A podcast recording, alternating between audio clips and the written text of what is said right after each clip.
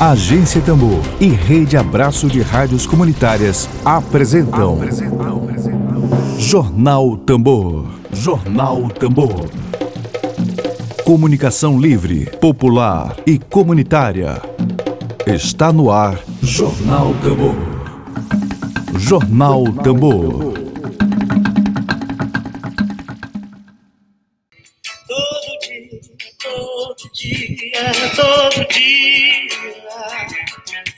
Todo dia, todo dia. Debaixo d'água protegida. Todo dia estamos aqui junto com vocês, fazendo essa experiência de comunicação popular, essa experiência de comunicação em defesa da democracia brasileira, em defesa do interesse público. Hoje, quinta-feira, dia 26 de novembro de 2020. Muito bom dia a todos e a todas. Começando um bom dia professora Marivânia Moura. Muitíssimo obrigada, Marivânia, pela sua audiência. Bom dia você que nos acompanha pelo Twitter, pelo Facebook, você na plataforma Spotify com o Tamborcast. Estamos começando agora a nossa transmissão. Dedo de prosa. Dedo de prosa.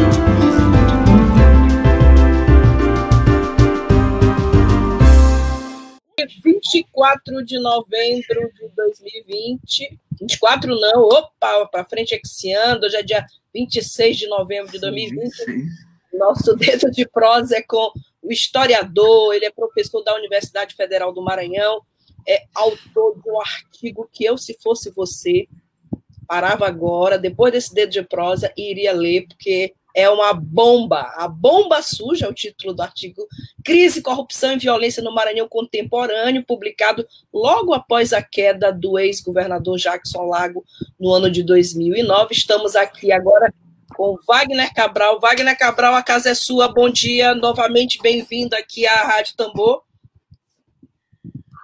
Bom dia, Flávia. Bom dia, caros é, telespectadores, ouvintes da, da Rádio Tambor, quem que nos acompanham aí pelas redes sociais, é bom estar aqui com vocês conversando mais uma vez. Sem dúvida nenhuma. Vamos conversar já com Wagner sobre o segundo turno e eleição municipal de São Luís. Ontem teve debate. Bom, Wagner, eu começo, claro, é, te perguntando como interpretar essa tamanha e gritante contradição a capital do único estado governado pelo PCdoB no país, ter no segundo turno dois candidatos com raízes fincadas no bolsonarismo. A gente começa te fazendo essa provocação aqui, tão necessária, que tanta gente tem, tem compartilhado. Flávia, uh, uh, a gente precisa ter, como, eu, como tu viste lá no, no artigo da bomba suja, né, que, é, eu tento dar uma, digamos assim, uma dimensão sempre é, histórica, né, digamos assim, mais claro. estrutural do, dos processos políticos aqui no, no Maranhão e, e, conectando, obviamente, com, com a dimensão nacional. Então, quando no início aqui do processo eleitoral eu dizia né, que, independente dos resultados, qualquer que fosse o resultado, inclusive do primeiro turno, né, não estou nem ainda falando do segundo turno, o que nós teríamos seria. O processo seria marcado por quatro características, que eu vou aqui é. lembrar, para a gente poder mais ou menos tentar situar essa situação. A primeira é. característica, que é uma dimensão nacional, é a avaliação dos gestores que estão à frente do, de cada município. Né? É, se constatou que, mais uma vez, nacionalmente, o índice de reeleição é alto, acima de 50%, 60%. Né? O que quer dizer que esse peso, né, digamos assim, da avaliação local, né, é fundamental na decisão do eleitor. Né? Isso nacionalmente. E aí, independente da copartidária do, do, do, do prefeito, né? ou seja, prefeitos no poder bem avaliados tendem a se reeleger, isso é um fato. Né? Então, a primeira característica é essa. A segunda é, característica do processo eleitoral, e aí enfatizando a questão do Maranhão, é a questão da renovação política, né, e principalmente geracional. Né? Ou seja, nós temos agora, né, na, no segundo turno das eleições de São Luís, dois representantes da, de uma nova geração da política tradicional maranhense. É. E é preciso entender de como, como é, como é o processo de formação tanto de um quanto de outro, exatamente para dizer o seguinte: olha, ambos estão no mesmo campo é, do ponto de vista da política tradicional e, ao mesmo tempo, estão relacionados, de uma maneira geral, à situação e à própria conformação do que eu chamo de condomínio Flávio Dino, que tá, aparece também quando você lê o artigo, agora releu o artigo lá da Bomba Suja, quando eu Isso. falo do governo Jackson Lago, eu falo que ele formou um condomínio. O que é um condomínio? Porque ele, para montar, para vencer as eleições em 2006, ele se aliou com a esquerda, centro-esquerda e até o partido de direita. Então, uma coligação muito ampla e teve que, obviamente, aglutinar dentro do governo, né, distribuir caixas, secretarias para compor né, o seu, seu campo de aliança e tudo mais. Flávio Dino também montou um condomínio. Né? Alguns chamam de consórcio também aí, uhum. é, para uhum. se eleger. Flávio, Flávio Dino montou esse condomínio em 2012 ainda, antes de é, se eleger governador. Ou seja, a primeira vez que esse condomínio funcionou foi para eleger Edivaldo Holanda Júnior, prefeito de São Luís, em 2012. Depois elegeu Flávio Dino governador em 14, reelegeu Holanda, Holanda Júnior em 2016, né? E é assim, e assim sucessivamente. Seja, então, é preciso entender essa dinâmica. E como essa dinâmica do, do condomínio Flávio Dino, ela constituiu dentro dela, por dentro dela, toda uma, uma questão que permitiu uma renovação geracional da política tradicional maranhense. Ou seja, são velhos sobrenomes conhecidos, mas com novas faces. Ou então, né, atores novos, né, atores políticos novos, que continuam, que, que, é, é, que ascenderam fazendo as mesmas coisas de antes. Né? Ou seja, a, a novidade é a cara aqui, a baby face, eu chamo eu digo que é a geração, como agora, nós, como agora, agora a onda é, é K-pop, é, é, a geração BTS da política maranhense. Se fosse na minha época de juventude, se fosse na minha época de juventude, eu diria que são os menudos, né? É, eu já é, falei menudos. Mas como, como agora nós estamos na época do K-pop, eles são a geração BTS, a babyface da política tradicional maranhense. Né? São sobrenomes, é o Neto, é o Júnior, é aquilo, etc e tal. Então, é, é, a segunda característica é essa. Né? A terceira característica importante do processo né, tem a ver exatamente com o jogo da sucessão estadual em 22. Eu costumo dizer, e tenho dito repetidamente o seguinte, que o governador Flávio Dino, exatamente na condição de síndico desse condomínio que, que ele montou para se eleger, ele tem aqui no braço esquerdo, mas pode ser no braço direito, também um contador, né? Não sei se todos viram, mas tem um filme de ficção científica chamado O Preço do Amanhã, né? É, cada pessoa nesse preço do amanhã tem aqui no braço um, uma contagem regressiva, é o tempo que lhe resta de vida. Né? E, toda, e todas as negociações nesse filme são exatamente. É, você negocia o tempo. Flávio uhum. Dino tem uma contagem regressiva no braço. E que contagem regressiva é essa? Essa contagem regressiva vai de hoje até o dia 2 de abril de 2022, que é o dia que ele tem que sair do governo do Estado para se candidatar a qualquer coisa. Alguns dizem presidente da República, alguns dizem vice-presidente da República, o mais, digamos, normal seria sair para o Senado, né, pelo Estado do Maranhão. Mas, de qualquer forma, a menos que ele queira ficar no mandato até o final, e aí ficaria até 1 de janeiro de 2023, o que não deve acontecer, no dia 2 de abril, ele sai do Palácio dos Leões, entrega o cargo para o vice e deixa de ter o comando do cofre e o comando da máquina pública. Então, quanto mais né, essa contagem regressiva e o tempo dele de, de poder diminui, menos ele vai apitar na política estadual.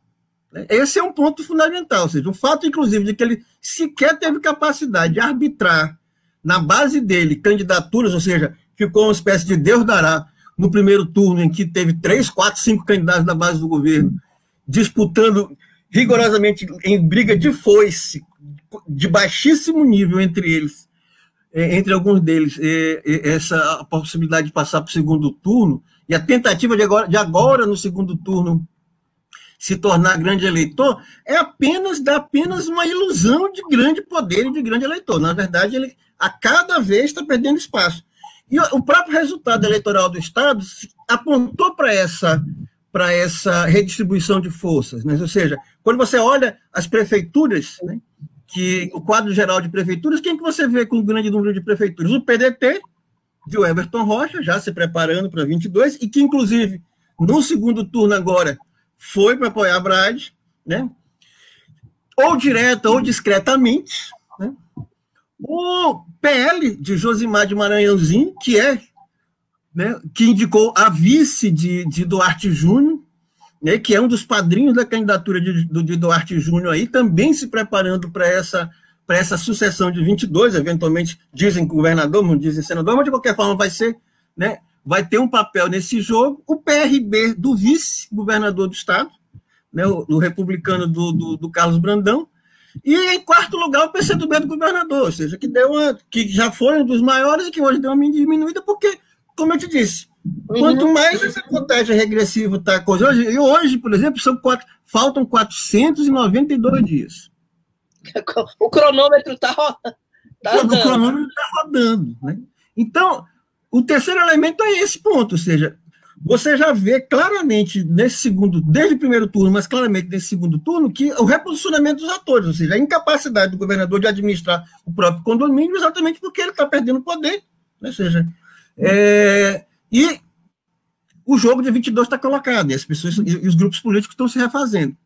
E o quarto elemento, para fechar, é a questão do bolsonarismo da polarização política nacional, seja, que só entrou, digamos, de forma mais forte agora no segundo turno, mas desde o primeiro estava colocado, ou seja, e aí é um ponto importante que precisa ser esclarecido, ou seja, a grande mídia, todo mundo, quando foi analisar o resultado nacional das eleições municipais, disse o seguinte, ninguém ganhou as eleições, quem ganhou foi a velha, foi a direita, os partidos tradicionais, etc e tal. Isso é verdadeiro e falso em parte. Né? E também se falou, olha, Bolsonaro perdeu, isso é um fato. Né? Bolsonaro perdeu, e infelizmente perdeu, e perdeu de lavagem, lavada. Né? Foi. Mas eu preciso colocar uns, uns pingos nos is nessa dessa equação, dessa avaliação nacional.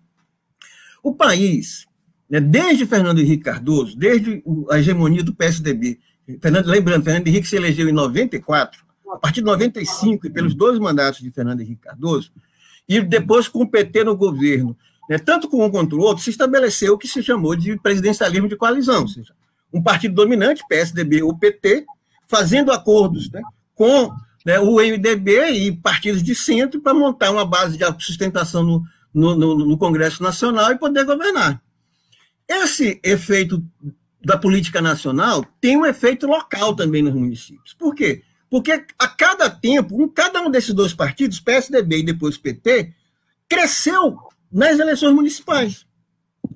Então, quando você pega, por exemplo, a, a, curva do PSDB, de prefeituras do PSDB nos anos 90, você vai ver que ela cresce com o Fernando Henrique, e depois, quando, quando o PSDB cai, do, sai do poder, ela cai. A mesma coisa com o PT.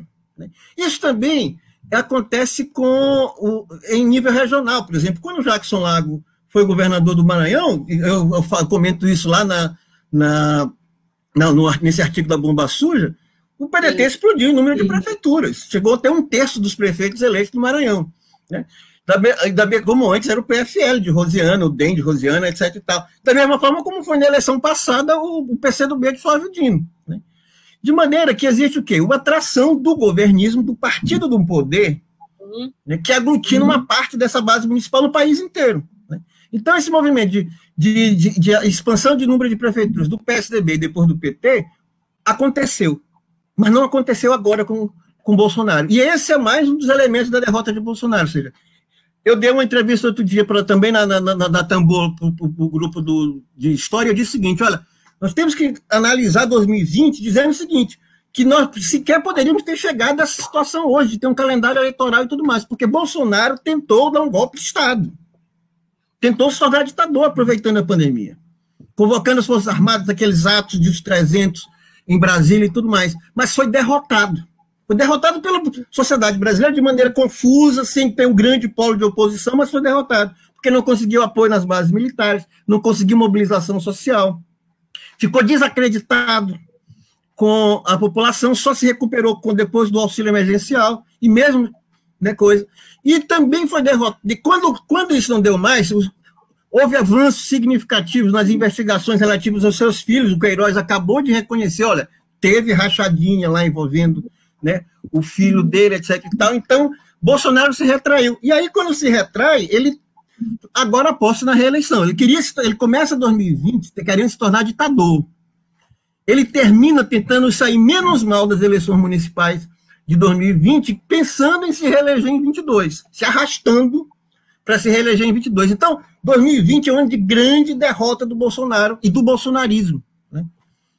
Porque, exatamente na medida em que ele brigou com o PSL, que é o partido que o elegeu, não teve um partido de referência nacionalmente, e só agora, no, no, quando foi derrotada a pretensão de dar um golpe, faz o acordo com o Centrão, ele não tinha um partido nacional de referência onde os políticos locais pudessem se filiar como aconteceu antes com o PSDB e com o PT.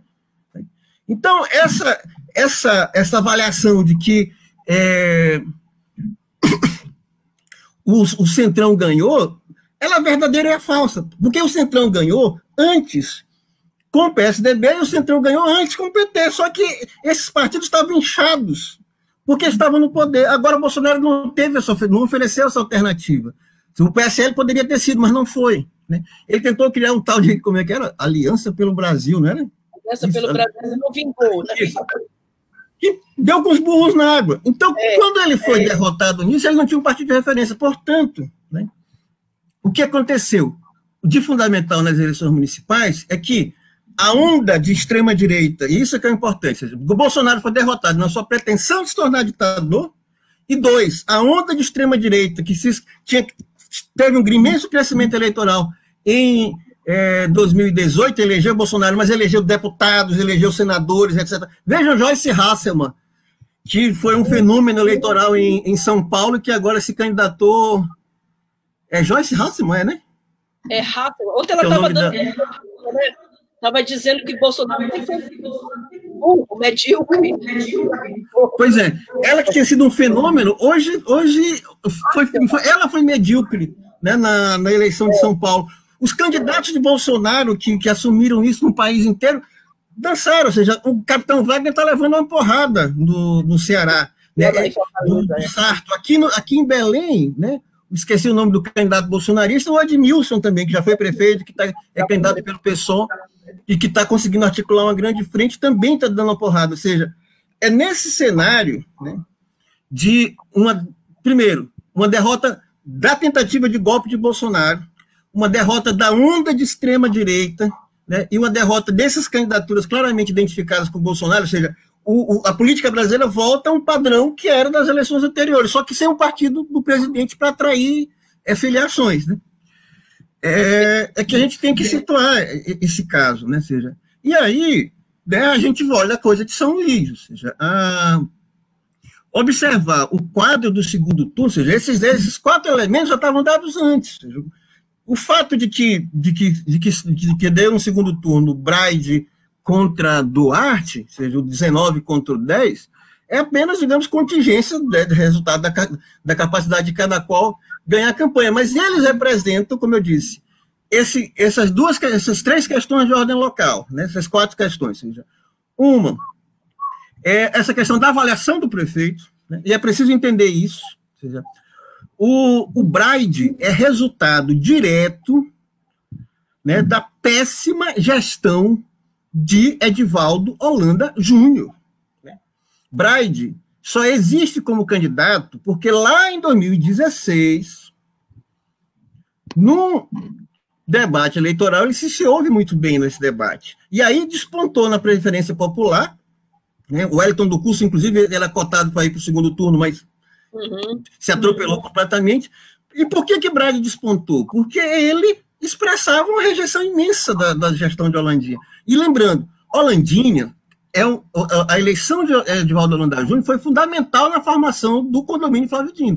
O principal trampolim político de Flávio Dino em termos estaduais, antes de se eleger governador, foi exatamente a prefeitura municipal. Ou seja, ele monta ali o, o consórcio, faz um acordo com quem?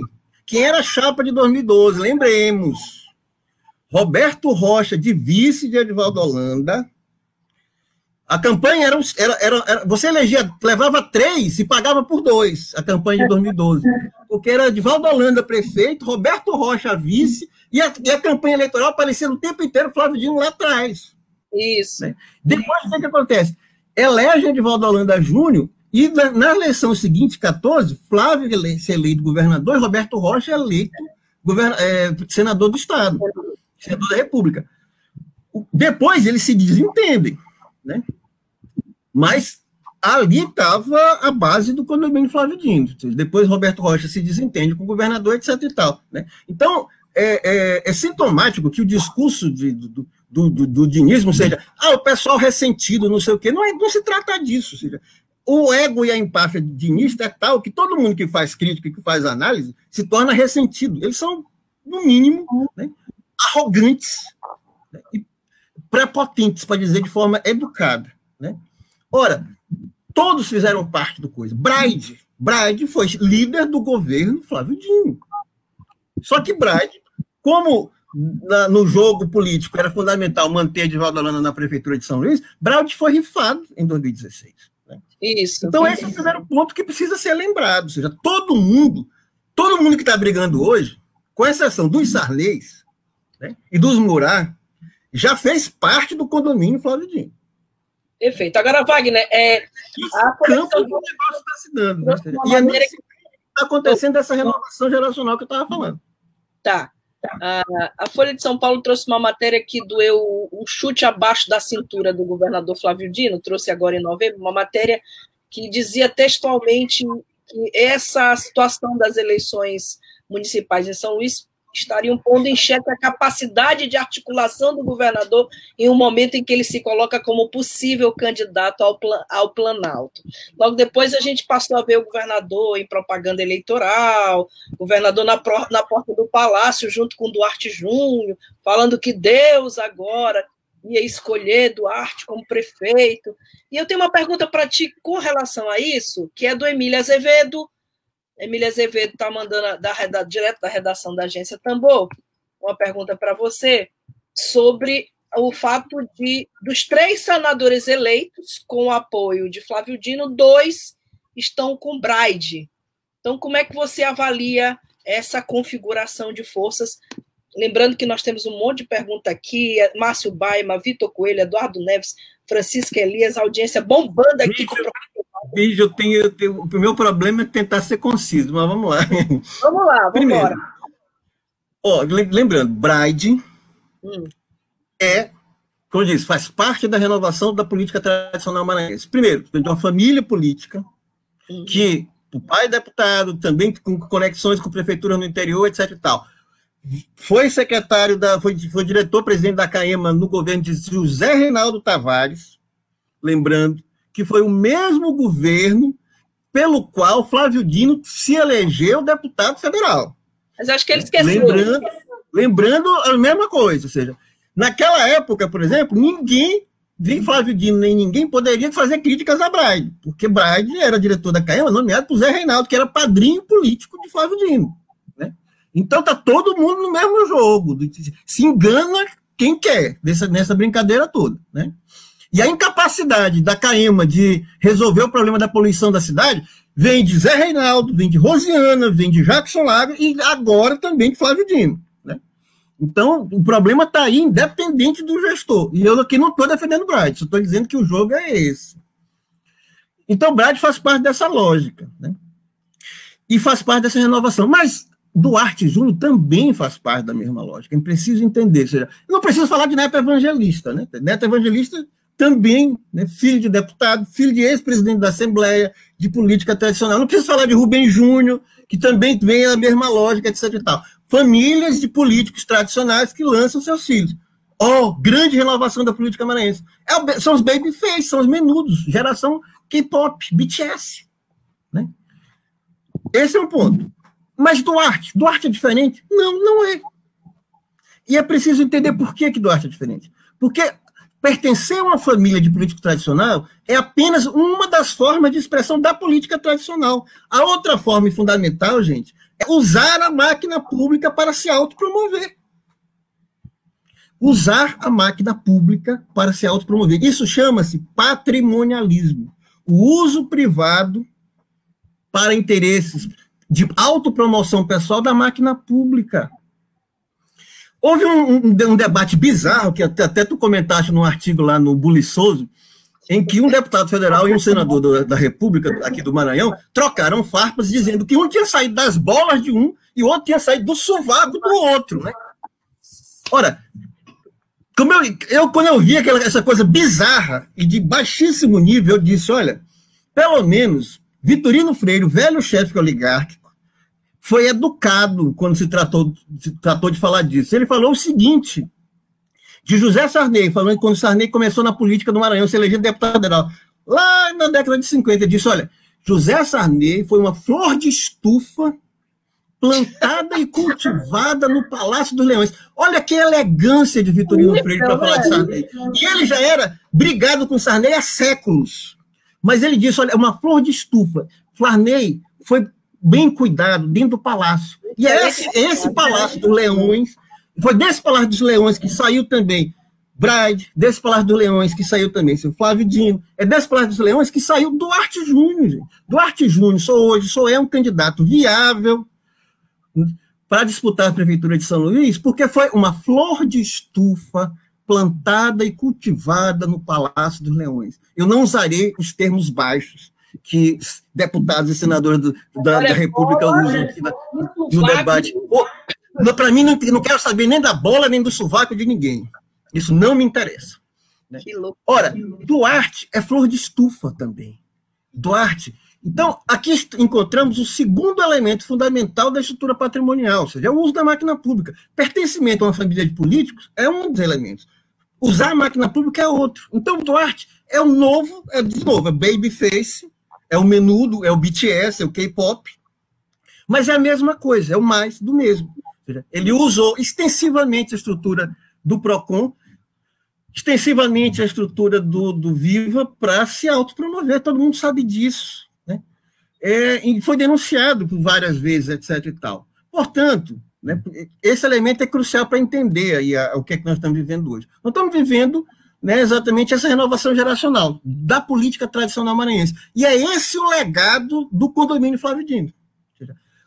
O fracasso do condomínio Flávio Dino na gestão municipal de São Luís gera o Bright, e o sucesso da gestão do condomínio Flávio Dino gerou o Duarte. Ou seja, as contradições dos dois lados geram essa situação atual. Né?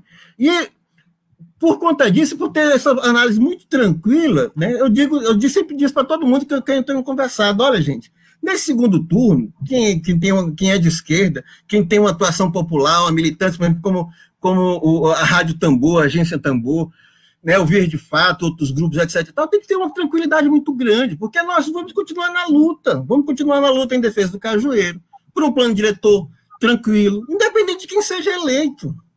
Né? Eu não tenho que me angustiar entre escolher um ou outro. Seja, e aí, exatamente por ter essa tranquilidade, porque a luta vai continuar né, aqui local, né? E também uma forma como a luta nacional vai continuar, ou seja, Bolsonaro precisa ser derrotado todo dia, seja, porque o bolsonarismo tem que ser derrotado no cotidiano, porque o bolsonarismo é política de ódio. O bolsonarismo é o racismo, o bolsonarismo é a homofobia, né? enfim, é isso que sustenta todas essas formas de, de, de, ódio e de violência política que estão por trás de Bolsonaro. E isso tem que ser combatido todo dia. O momento eleitoral é um, apenas um momento eleitoral, então eu tenho tranquilidade, digo isso de uma forma muito tranquila para todo mundo. Olha, se quiser votar nulo, vote e seja feliz com sua consciência. Se quiser escolher um dos dois, escolha aquele que né, aponte para a derrota de Bolsonaro. Né? E aí não é, não é nenhum aval a qualquer política, por exemplo, de Flávio Dino. É impressionante como no segundo turno o dinismo quer transformar né, um eventual voto em Duarte, que seria contra Bolsonaro, numa espécie de aprovação da gestão de, de, de, de, de Flávio Dino, coisa do gênero. Ninguém está aprovando o condomínio de Flávio Dino, pelo contrário. A gestão de Holandinha é tão ruim que ele sequer. Qual foi o candidato a prefeito que falou é, é, e apresentou Edivaldo Holanda Júnior na televisão, gente? No máximo, falavam de forma envergonhada: ah, eu vou dar continuidade às obras dele. Rubem Júnior foi aquele que tentou ensaiar um pouco mais. Mas Rubem Júnior deu com os burros na água. Né? A, campanha, a campanha não conseguiu decolar, porque como é que você vai pegar um prefeito pessimamente avaliado como esse e querer transformar em cabo eleitoral? Né? Holandinha foi esquecido. Você não, vou continuar continuidade. Sabe o que, é que Duarte diz? Duarte diz: eu vou ser um, pre, um, um prefeito presente. Gente, quando ele diz isso, ele já está dizendo: o atual prefeito é ausente, ele não existe. Né? Então é um fracasso. Né? É um fracasso de gestão. Ninguém, eu disse: olha, ninguém pode pensar né, que nesse segundo turno você vai votar porque está aprovando gestão Landim ou aprovando a política de aliança do condomínio Flávio Dino. Não, isso não existe. No máximo, com muita boa vontade, você vai votar, não votar, vai vetar o candidato explicitamente ligado a Bolsonaro. E aí, no caso, é Braide. Não tem como dizer que não. Seja, mesmo que é, Duarte Júnior é, tenha dito e disse, todo mundo sabe disso, no, no, no evento, acho que com a Assembleia de Deus, não foi? que ele disse que eu estou no partido do presidente da República, do é. presidente Bolsonaro, coisa do é. etc e tal. Mas, mas a questão hoje é a seguinte: é que o padrinho de, Bolson, de, de Duarte não é mais. Não é, não é Bolsonaro. O padrinho de, de Duarte é Flávio Dino. Quem vai cantar de gato se Duarte foi eleito é Flávio Dino, e dizer que ele foi aprovado pela população, quando na verdade não é isso. Né? Quem é, vai eventualmente se colocar né, nessa perspectiva, e brindar com champanhe ou, com cerveja, sei lá o que, a vitória de Duarte, é o condomínio Flávio Dino. Né? É, isso quer dizer alguma coisa em relação ao candidato? Nada. Se as condições fossem favoráveis, Duarte assinaria é, apoio a Bolsonaro sem nenhuma, sem uma coisa. Mas dizer que é bolsonarista hoje, gente, felizmente, né? Felizmente é está se tornando cada vez mais vexatório. Né? É isso que a gente precisa entender. Precisa derrotar Bolsonaro. Precisa derrotar a extrema-direita. Precisa derrotar a política de ódio. Né? E nesse aspecto que eu estou dizendo, é a única diferença que pode existir entre os dois. É porque quando o Brad, e tenho certeza disso, quando o Brad for eleito, se for eleito, Bolsonaro, na mesma hora, vai para redes sociais comemorar e tomando Guaraná Jesus, como eu estou dizendo. Vai pegar um copinho, chamar todo mundo, todo maranhense de boiola, vocês são bando de coalheira, filho da puta, né? Vocês são bando de coalheira, filho da puta, e vão é, e vai, vai cantar a vitória. E pior, vai, provavelmente será a única capital do país em que o Bolsonaro poderá cantar a vitória. É a diferença substantiva. Ou seja, então, nesse caso, você não vai votar em Duarte, você não vai votar no condomínio Flávio Dino, qualquer coisa. Você vai vetar Bolsonaro. Bolsonaro. Né? Você, vai, você vai votar contra Bolsonaro. Agora, também fique tranquilo com a sua consciência quem quiser fazer isso. Eu não, eu não, eu sinceramente não vejo porque criar um cavalo de batalha. Eu vi muita gente com artigos e mais artigos em redes sociais, gente angustiada. O que, que, que a esquerda faz no segundo turno? Gente, o buraco em que nós estamos não foi criado por, pela gente. A gente. Nós estamos na luta. Nós continuamos defendendo nossa posição durante esse tempo todo. Continuamos falando, olha, essa política de aliança vai ser cobrada algum dia, né? os seus erros e os seus acertos, as suas contradições históricas. Né? A montagem desse condomínio com a direita vai fazer exatamente o que fez, renovar a política de direita tradicional do Maranhão. É esse o resultado concreto da política de Flávio Dino. E, e, e não é nessa política que eu vou votar, eventualmente, no domingo. Eu preciso dizer isso. Wagner, por falar em. Mas ao mesmo tempo, eu preciso dizer: olha, é preciso derrotar a extrema-direita. Então, é preciso ter tranquilidade, não ficar num, numa lógica, que aí é a lógica do dinismo, de achar que eles são os corretos, os autoritários, e prepotente dizer: olha, quem não faz, quem não vota com a gente é o ressentido, quem vota nulo é não sei o quê. Ora, que arrogância e que autoridade essas pessoas têm para cobrar né? política de alianças e política de esquerda. Que autoridade essas pessoas têm, gente? Nenhuma. Estão fazendo acordo com Deus e o mundo. Alguém acabou de colocar aqui Josimar de Maranhãozinho. Quem é Josimar de Maranhãozinho? Ora, Josimar de Maranhãozinho é a expressão. Josimar de Maranhãozinho é a expressão do Maranhão real, do Maranhão que vive, né, pendurado na agiotagem, na política da bomba suja. O nome, meu nome lá da, do, do meu artigo, bomba suja, porque eleições marcadas por violência, por corrupção, né? E a agiotagem é um dos mecanismos disso, né?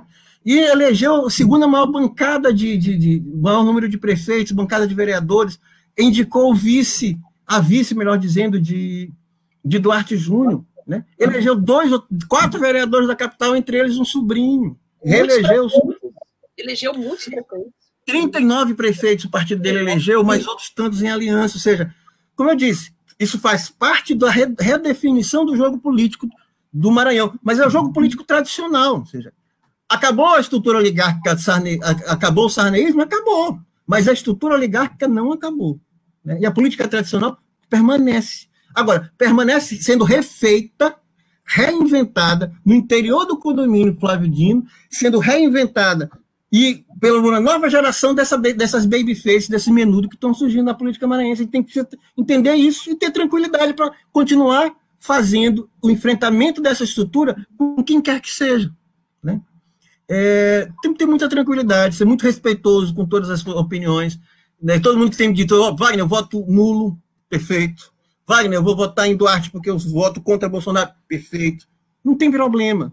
O problema é o seguinte: é só um momento. A gente tem que ter é, a certeza de qual é a nossa direção. Nossa direção tem que ser hoje, em termos nacionais, continuar o embate e a derrota da extrema-direita, né? E aí acho que é um, um, elemento importante que precisa ser colocado. Seja, Bolsonaro foi derrotado na sua tentativa de se tornar ditador, Bolsonaro foi derrotado na tentativa de formar um partido, não conseguiu aglutinar e ter, e ter, e ter votação expressiva nas eleições municipais, está sendo derrotado em todas essas capitais. Esse é um ponto. E dois, vamos continuar também fazendo o embate, fazendo a crítica. Não interessa se a arrogância dos governistas, vamos chamar de ressentido, do sei o quê, blá, blá, blá, blá, deixa eles com sua arrogância e prepotência, e vamos continuar a crítica da estrutura política local, dos interesses, do acordo com os empreiteiros, continuar né, com quem quer que seja, né, lutando por um plano diretor que respeite né, as comunidades rurais, que não seja simplesmente benéfico aos, aos, aos empresários. A nossa luta continua. Né? E né, o Norte, tendo certeza do Norte, a decisão circunstancial de se vota em qualquer número daqui a. Que dia é hoje? Quinta, né? Daqui a três dias, não vai fazer diferença. É, eu estou vendo aqui, inclusive, para falar isso com muita tranquilidade. Não precisamos ficar nessa política de como é que. Estão cobrando atestado de identidade ideológica. Fulano de tal, não é esquerdista, eu sou mais revolucionário que o outro. Não sei o quê. hábito, né? Fazer esse patrulhamento. Vai virar inimigo agora, quem não votar em Duarte. Isso, eu digo, olha, eu não, eu não, eu, digo, eu não, eu, desculpe, como o negócio é, é, o povo adora palavras chulas, eu digo, olha, eu não sou gari para limpar a merda de condomínio político de, de, de quem quer que seja, né? A bomba suja, né? A bomba suja, o título do artigo, para quem não conhece, vem de um de um, uma poesia Ferreira Goulart. Né, de Ferreira Goulart, né, que está lá no início do artigo, que ele diz assim: introduzo na poesia a palavra diarreia. Né? A bomba suja é bomba de merda. Né? E ali, ou seja, eu não sou gari para limpar a merda do condomínio de quem quer que seja, não tenho responsabilidade nenhuma pelas alianças feitas, pela renovação, pelo sucesso, pelo fracasso. Como eu disse, nós temos no segundo turno de São Luís tanto o sucesso quanto o fracasso do condomínio é, Flávio Dino. Né? Se for avaliar por essa, por essa perspectiva. É. Esse condomínio está mais com, com aspecto de trator do que de condomínio, né? Bom, o professor Vitor Coelho. Agora o condomínio quer, quer virar um trator, e, e com a sua tradicional arrogância. É. Bom, professor Vitor Coelho, seu colega historiador, está aqui participando ativamente, o Eduardo Neves também, muita gente. Gente, muito obrigada pela audiência de todos. Eu vou tentar ler uma a uma as perguntas ao Wagner. Ah, o professor Vitor comenta: existe uma demanda no Brasil por novidade na política, mas na disputa da Prefeitura de São Luís, a novidade parou nas baby faces, é, tão bem classificado aqui pelo professor Wagner. E o Vitor te pergunta: mas poderemos aguardar a continuidade do choque de capitalismo, mesmo sem Dino? É isso? É, né, professor Vitor? Aguardar a continuidade do choque de capitalismo? Mesmo é, o, o, o, o, Dino, Dino assumiu prometendo o choque de capitalismo, né? No, no Maranhão. O, é... o governador do PCdoB com choque de capitalismo. Entendi, lembrei da entrevista. Você é lembra disso? Pois é, ele, ele, ele, pois é o, o discurso do, do, do Duarte é o, o, discurso do empreendedorismo gerencial. Bora resolver. Bora resolver. Bora resolver, do empreendedorismo, falando inclusive com, com, em convênios com, com empresas privadas na área de saúde e coisas do gênero, ou seja, nesse aspecto, sim, eu entendi, Vitor, é uma, uma bela ironia. O, nesse aspecto, os dois candidatos me parece que se difiram, difiram entre, sejam diferentes entre si. É, alguém, alguém, inclusive, classificou de hiper neoliberal o, o discurso de Duarte. É, não, não, vou, não, vou, chegar a tantos extremos, né, porque também o, o cara prometeu é, auxílio emergencial de 200 reais, sem ter um, um centavo na prefeitura para bancar. Na verdade, isso não é, isso não é hiper neoliberalismo, isso é demagogia, né? populista. É então, não, não, não, vou entrar, digamos assim, nesse, nesse aspecto, porque, digamos, do ponto de vista gerencial, o que hoje você tem é uma gestão de crise, de emergência da, dessas prefeituras municipais, né? E, o, e, e, exatamente a falta né, de, de, de, uma perspectiva mais ampla em que se discuta democraticamente a vida da cidade. Eu acho que, nesse aspecto, né, a, a Rádio Tambor ela tem levado, outro dia, outro dia levou o Luiz Eduardo Neves, tem levado muita gente para contribuir para uma questão para pensar a cidade efetivamente né, de maneira democrática, ampla. Ou seja, nenhuma das duas criaturas aponta para isso. Né? E ninguém pode dizer que os oito anos de Edivaldo Holanda Júnior que sequer sinalizem para isso, né, gente? Pelo amor de Deus. Nós estamos terminando com o festival gospel, de música gospel. Nós estamos terminando com o prefeito se escondendo na cidade. Né? Ou seja, fazer pracinha, nada de planejamento mais efetivo para a cidade. Então, é. Olha, o, o Emílio te, te pergunta aqui, Emílio Azevedo, é, você sempre utilizou a metáfora do condomínio. Aliás, esse artigo de Wagner é, se refere às eleições de 2006, quer dizer, 14 anos depois, como é atual você falar em condomínio e consórcio, ele usou essa expressão. E o Emílio pergunta: ah, esse segundo turno em São Luís revela que o condomínio apresenta rachaduras, na tua opinião? Pois é, é, dentro daquela coisa, seja, é o terceiro ponto, ou seja, é, avaliação da gestão, a péssima gestão Landinho, renovação geracional e 322. É preciso entender isso. Seja, o, o, o jogo hoje para 22 está pesado, né? O, a movimentação clara né, de, de, do, do senador Everton Rocha, né, no sentido de que né, já está se posicionando para 22. O PDT teve elegeu um bom número de, de prefeitos, se posicionou, lançou o Neto Evangelista, agora se posicionou a favor a favor de Bride, já anunciou. Você todo mundo conhece bem, sabe bem, por exemplo, que é, o Everton Rocha né, se torna herdeiro político do PDT, da máquina política do PDT, é, fortemente acusado de, de, por acusações de corrupção e tudo mais, entra, faz parte do condomínio Flávio Dino, se elegeu senador, mas para se eleger senador, por exemplo, o Everton Rocha, em metade do Maranhão, ele andava junto com Flávio Dino e Elisiane Gama, e na outra metade do, do Maranhão, o Everton Rocha estava junto com, com Sarney Filho, né? Então ele transita com uma tranquilidade imensa dos dois lados e é claramente candidato. Né? Da mesma forma como acabamos de falar, Josimar de Maranhãozinho. Né?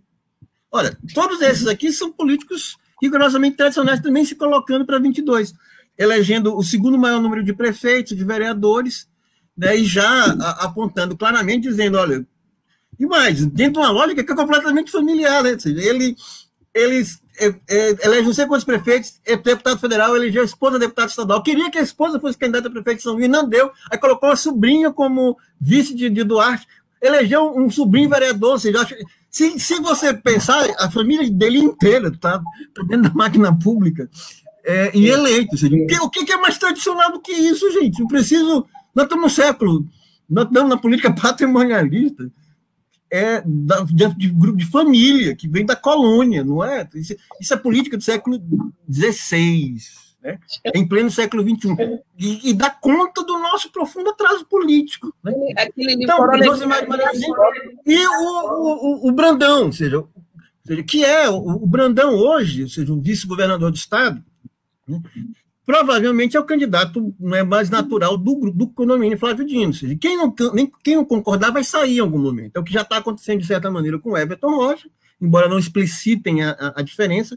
O Roberto Rocha já saiu há muito tempo, né? Seja, como eu disse, Roberto Rocha para se eleger senador, entrou no condomínio, foi vice de Edivaldo Holanda Júnior, depois concorreu junto com o Flávio para o Senado, se elegeu, né?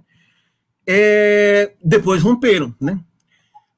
Então, o, o, Roberto Rocha já tinha pulado muito fora e Roberto Rocha aderiu né, brutalmente, explicitamente ao bolsonarismo, né, achando que isso leva. Então, isso tem que ser também execrado. E já foi execrado. Ele não tem voto. Toda vez que se candidata a governador, é, é rigorosamente execrado pelas urnas. Né? Mas também aponta para esse cenário né, de uma possível coligação. E, como eu disse, o, o Brandão, vice, me parece é, é, é o coisa. Mas tem um problema aí do ponto de vista da, da articulação do, do, do condomínio dinista. A, o Brandão, como vice, né, ele está hoje no, no PR, né, no Republicano. É, é republicano, é republicano. No Republicanos 10. Ele provavelmente deve mudar de partido. Né? Então, não dá para levar, por exemplo, do ponto de vista da articulação de Flávio Dino, do condomínio Flávio Dino, não dá para levar um, um, candidato do Republicanos para 22. Né? Um candidato republicanos em 20 é possível por quê? Lembremos de fatos básicos. Né? Como eu disse, Bolsonaro foi incapaz de criar um partido político para si, mas seu. Né? Ou com o PSL não criou aliança para o Brasil. E aí também os próprios filhos ficaram seja, a filiação de, dos filhos de Bolsonaro aos republicanos se deu agora no começo do ano. Né? E aí todo mundo já tinha feito as opções, o, o Brandão já estava nesse partido aqui, etc. e tal. Então, essa confusão aí, né, com, com republicanos, é natural, né?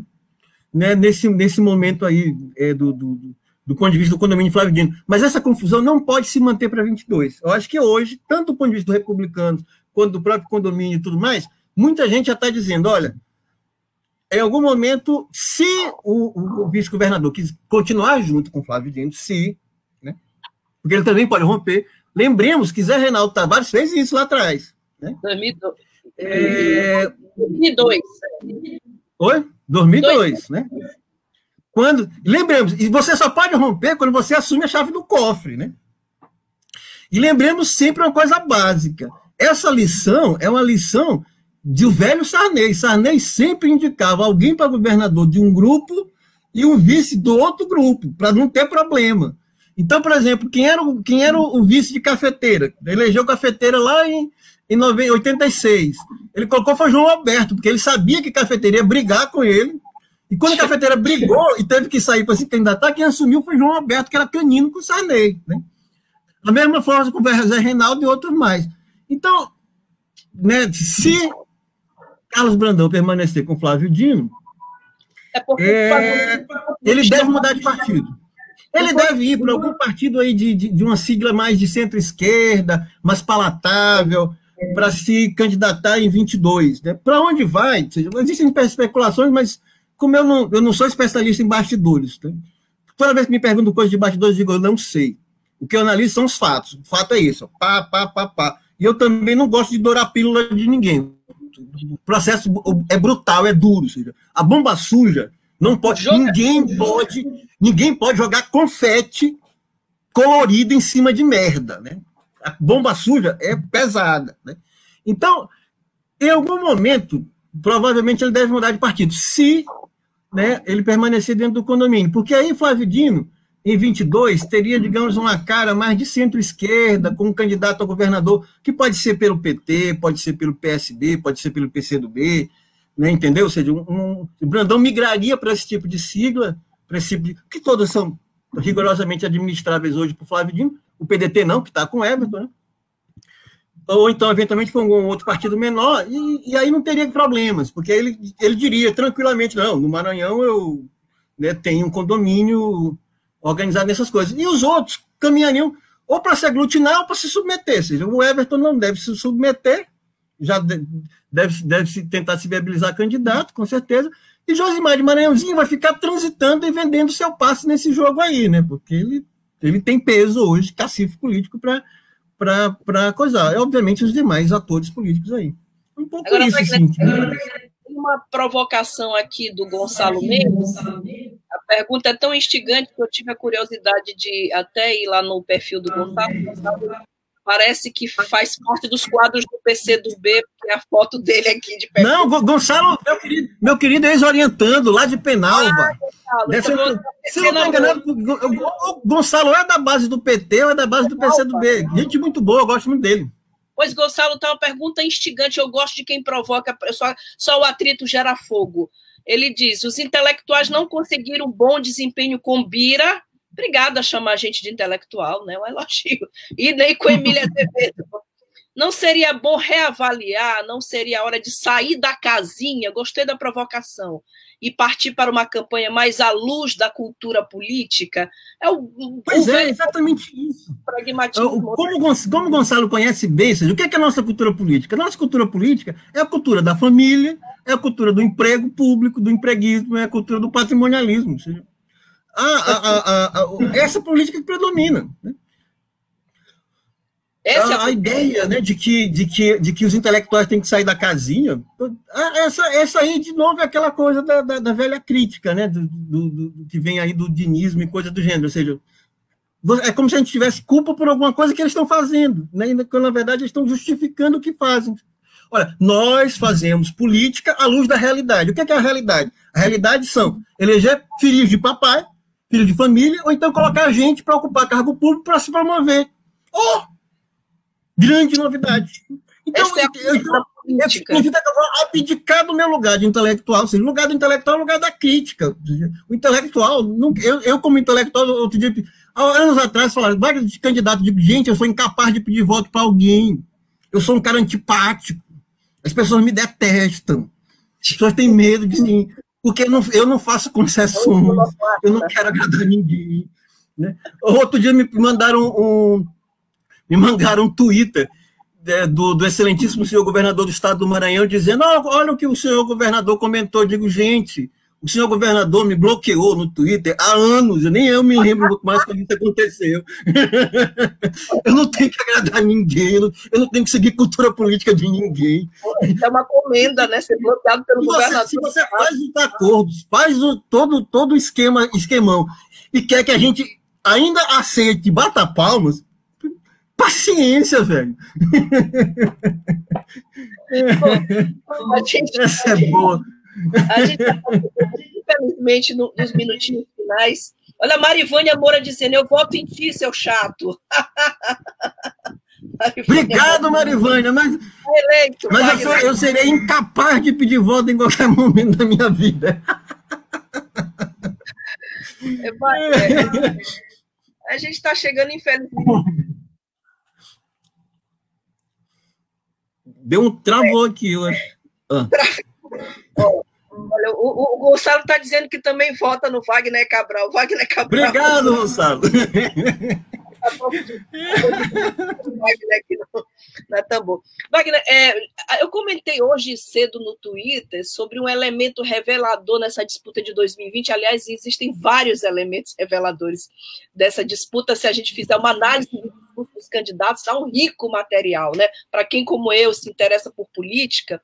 E há um deles é a presença da palavra caráter. A gente viu o Neto Evangelista falando do caráter do Duarte Júnior, a gente viu outro, o Iglesio, que tem batido né, bastante, e a, o caráter a falta dele, né? Esse é um dos elementos reveladores. Agora eu te pergunto assim, tu falas muito em Vitorinos no artigo do vitorinismo no artigo do Bomba Suja, e aí eu lembro, tu falaste de, começa com Ferreira Goulart, eu lembro de Drummond quando ele diz de Tabira que é apenas um retrato na parede e como dói.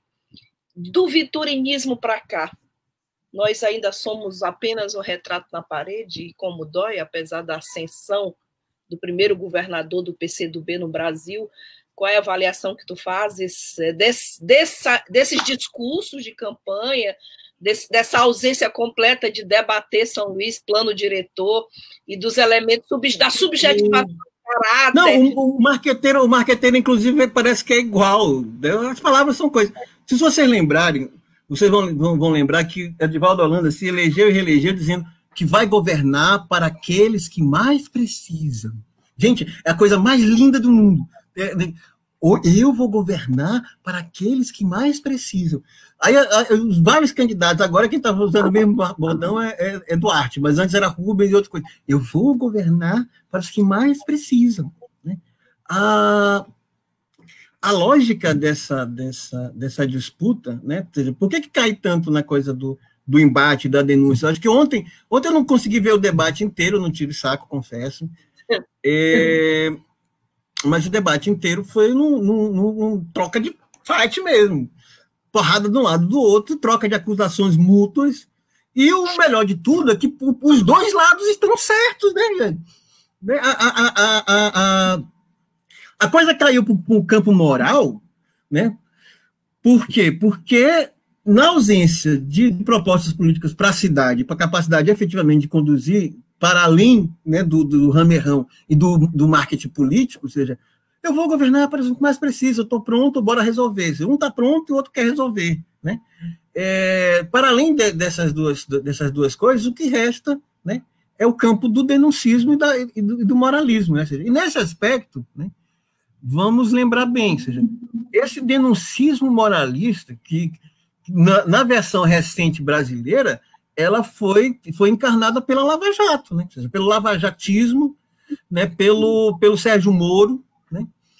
É, e lembremos que Sérgio Moro né, foi peça fundamental né, em todo o esquema que levou a, ao impeachment da, da ex-presidenta Dilma Rousseff, né, que levou a, interdição da candidatura à prisão do, do ex-presidente Luiz Inácio Lula da Silva, e depois, não por acaso, recebeu como prêmio o Ministério da Justiça, né? Ou seja, o lavajatismo né, perdeu, depois, depois briga com porque Bolsonaro briga com todo mundo, Bolsonaro sobrevive na guerra, é, e agora quer também aparecer como candidato, que é outra coisa fundamental que a gente precisa entender, né? Ou seja, a imprensa nacional está inclusive vendendo essa ideia de que o país foram os partidos do centro, do centrão que venceram, porque já estão querendo fabricar uma candidatura de direita disfarçada de centro para 22 candidatura a presidente. Né? E nesse cenário é que aparece, por exemplo, o lavajatismo de, de Sérgio Moro. Né? E é exatamente nesse cenário que esses dois candidatos, que nesse aspecto são rigorosamente iguais, pura simplesmente travam um fight entre si, que é cada qual acusando o outro de ser mais corrupto. Né? Ou seja, naquela, naquela velha base do sujo falando do, do mal lavado, das acusações mútuas, etc. e tal, com provas, me parece, suficientes, tanto de um lado quanto de outro, para dizer, olha, de fato, porque eles são, eles são o que são, gente, preciso dizer isso, eles são filhos da política tradicional, seja por meio da família, seja por meio do uso da máquina pública. Né? E enquanto filhos da política tradicional de direita nesse país, eles não serão diferentes. Né? Não farão diferentes. E mais do que isso, né? é, eles é, jurarão fidelidade a quem quer que seja desde que isso seja conveniente, né, do ponto de vista do poder. Né. Essa, essa fidelidade hoje pode ser a Flávio Dino, pode ser a Bolsonaro, essa fidelidade pode ser, enfim, hum, ao. Teve uma chapa do. do uma, das coisas mais, maravilhosas do DCE na UFMA é que teve uma chapa do movimento estudantil lá pelos anos 80 que dizia assim: nem o diabo salva o DCE, né? Então eles farão juros de amor ao diabo, nem o diabo salva São Luís é, nesse aspecto. Né? E aí, para fechar, eu acho que o Flávio já está querendo fechar isso, eu queria dizer o seguinte: olha, gente, primeiro lembrar, tem que ter muita tranquilidade. Eu estou fazendo aqui uma entrevista empolgada, porque eu estou, de fato, bem animado na manhã de hoje, mas tem que ter tranquilidade. A patrulhamento ideológico interessa aos outros, não me interessa. Eu não, eu não vou fazer patrulhamento ideológico com quem quer que seja. Vote nulo ou vete são duas opções coerentes e lógicas e né, de quem quer que seja. É... E o que a gente pode é lamentar exatamente o fato de que, mais uma vez, São Luís né, foi vendida, né, a administração da capital foi vendida né, em nome né, dos interesses da política, de política maior. Né, seja, não é a primeira vez. Né. Ah, infelizmente, e aí, para ser rápido assim, São Luís é moeda de troca, gente. O eleitorado de São Luís é um eleitorado é, que, pura e simplesmente, chancela acordos regionais. Ó, em 2000, Jackson Lago sentou com Rosiana Sarney, celebraram uma coligação chamada Champanhota, tiraram foto, com, brindando com champanhe, porque Jackson, Rosiana queria ser candidata a presidente em 2002, e Jackson no governador. Celebraram o acordo para fazer acordo coisa. Desse acordo em 2000, saiu Jackson, prefeito. Quem foi o vice? Tadeu Palácio, indicado por Rosiane. Quem foi o presidente da Câmara? Ivan Sarney. Não preciso dizer que Ivan Sarney é Sarney, né? É, depois, a candidatura de Rosina não deu certo, eles brigaram de novo, mas o acordo foi feito, venderam São Luís em nome da política regional. Depois disso, Tadeu, como vice de Jackson, se viabiliza e se elege prefeito da cidade. Quando chega em 2000, 2004, já Tadeu, fruto desse acordo. Quando chega em 2008, o que, que acontece? Jackson Lago, já para se eleger governador do estado, em 2006, fez um acordo com quem? Com João Castelo, sempre foram adversários políticos. Mas Jackson precisava se eleger. E o condomínio Jackson Lago tinha um espaço, sim, e um bom, excelente espaço, com vista para o mar, ali do, do Laravardieri, com vista para a saída para o Rio Anil, etc. Então, um excelente espaço, que era o Palácio Laravardieri. Então, Jackson se comprometeu, olha, eu te apoio, tu me apoia para governador, eu te apoio para prefeito. Aí são, vendeu São Luís de novo né? Vendeu São Luís de novo, entregou para péssima gestão Castelo, pelo amor de Deus, nem se fala, né? E no final ainda tenta se reeleger com aquele golpe do VLT, VLT, não sei o quê, blá, blá, blá, blá. Aí chega 2000 e 2008, Castelo vai para reeleição, não consegue. Aí chega quem? Flávio Dino, e monta o tal do consórcio. Ele era você você comprava, votava em dois, mas ganhava três, né? Era Roberto Rocha, de Valdo Holanda Júnior e Flávio Dino. E aí vendeu, um, seja, pegou um péssimo gestor, mas era simpático. Eu vou governar para aqueles que mais precisam. Tem a simpatia no rosto. Vendeu São Luís para se eleger. E São, e São Luís, a prefeitura de São Luís foi peça-chave, trampolim político para Flávio Dino se eleger governador do estado em 2014. Aí elegeu e reelegeu. Percebam, gente, 2000, 2004, 2008, 2012, 2016, 2020. São seis eleições municipais em que a cidade, a gestão da cidade, ninguém está, ó. Como é berda bomba suja, está cagando e andando para a gestão decente da cidade. E pura e simplesmente fazendo acordos para segundo seus interesses políticos. É isso. Triste São Luís, que algum dia, há muito tempo atrás, ousou se chamar e ser chamada de Ilha Rebelde. Ela é apenas moeda de troca. Né? Como disse o, o, o poeta César Teixeira, né? qual é a música que ele disse que, que, que é ficar, ficar alegre com moeda de cego, né? que sempre me deram e que eu sempre nego. Pois é, exatamente. Né? Exatamente, o Flor do Mal. Flor do Mal. Bom, eu não posso, né? São é moeda de cego dos acordos políticos desses grupos tradicionais. Terrível mas é triste verdade. A gente não pode encerrar sem comentários assim brilhantes. Lamentavelmente, não, não pude ler todos os comentários, mas eu vou, eu vou deixar o Wagner ainda com mais três comentários. Uma é do Joãozinho Ribeiro. Joãozinho Ribeiro comenta: o debate no segundo turno virou delação premiada explícita. Grande lance, João. Esse, esse é ótimo, muito bom, muito bom, muito bom. Com pedido de direito de resposta só caberia em caso de júri, calúnia de informação. Maravilhoso. É verdade. Eu estou falando a verdade. O que, que eu posso dizer? Maravilhoso. E o Vitor Coelho comenta: centro agora virou etiqueta política valorizada. É, tá exatamente. O Eles estão querendo criar isso para dar, dar, dar uma chance para Moro. Ou então para Luciano Huck da vida, sei lá quem brilhante essa audiência maravilhosa aqui. E, e a, a, a Maíra Matsui, Maíra comenta: o governo de Flávio Dino deixa a desejar quando o assunto é processo democrático, voltamos ao viturinismo. E ela ainda pergunta: lembra do tamborete, bolo de arroz frito em Miranda? Olha a provocação aqui, muito boa. Excelente, Maíra. também. Grande Gonçalo, beijo, Maíra. Gonçalo do PCdoB, Gonçalo Mendes, se não sujarmos as mãos, não vamos conseguir limpar a merda. Será que é para combinar? É a diarreia lá. Já que, pois é, mas eu não sou gari. Gente, maravilhoso debate. Quem, quem pariu o Matheus, ou, ou, quem cagou a bosta, que limpe. É muito, muito comentário. Márcio Cláudia Matos, Regiane Galeno, não deu nem para poder é, a gente lê todas as perguntas. O Wagner tem que vir aqui pelo menos uma vez por semana, tem que ser o comentarista aqui da, da agência também. obrigada, Wagner. Muito obrigada a ti e a todos que estão nos acompanhando, que acompanharam esse debate proveitoso, profícuo. Obrigada, professor Nina Simone. Obrigada pela lucidez. Os ludovicenses precisam ter acesso a essa entrevista. E como a gente é um projeto de comunicação popular, a gente aproveita e pede compartilhe a entrevista do professor Wagner. Está no Spotify, daqui a pouquinho, o Tamborcast. Estamos no Twitter, estamos no Facebook. Compartilhe essa entrevista. E Wagner, obrigada, estamos juntos. Que bom tê-lo Obrigado, lado. Flavinha, mais uma vez. Obrigado, Agência Tambor. Um grande abraço a você, grande abraço a todos. Obrigado a Lívia, que está aí na operação. Bom dia a todos, todo mundo que nos acompanhou. E bom ter você na mesma trincheira. Perfeito, vamos lá.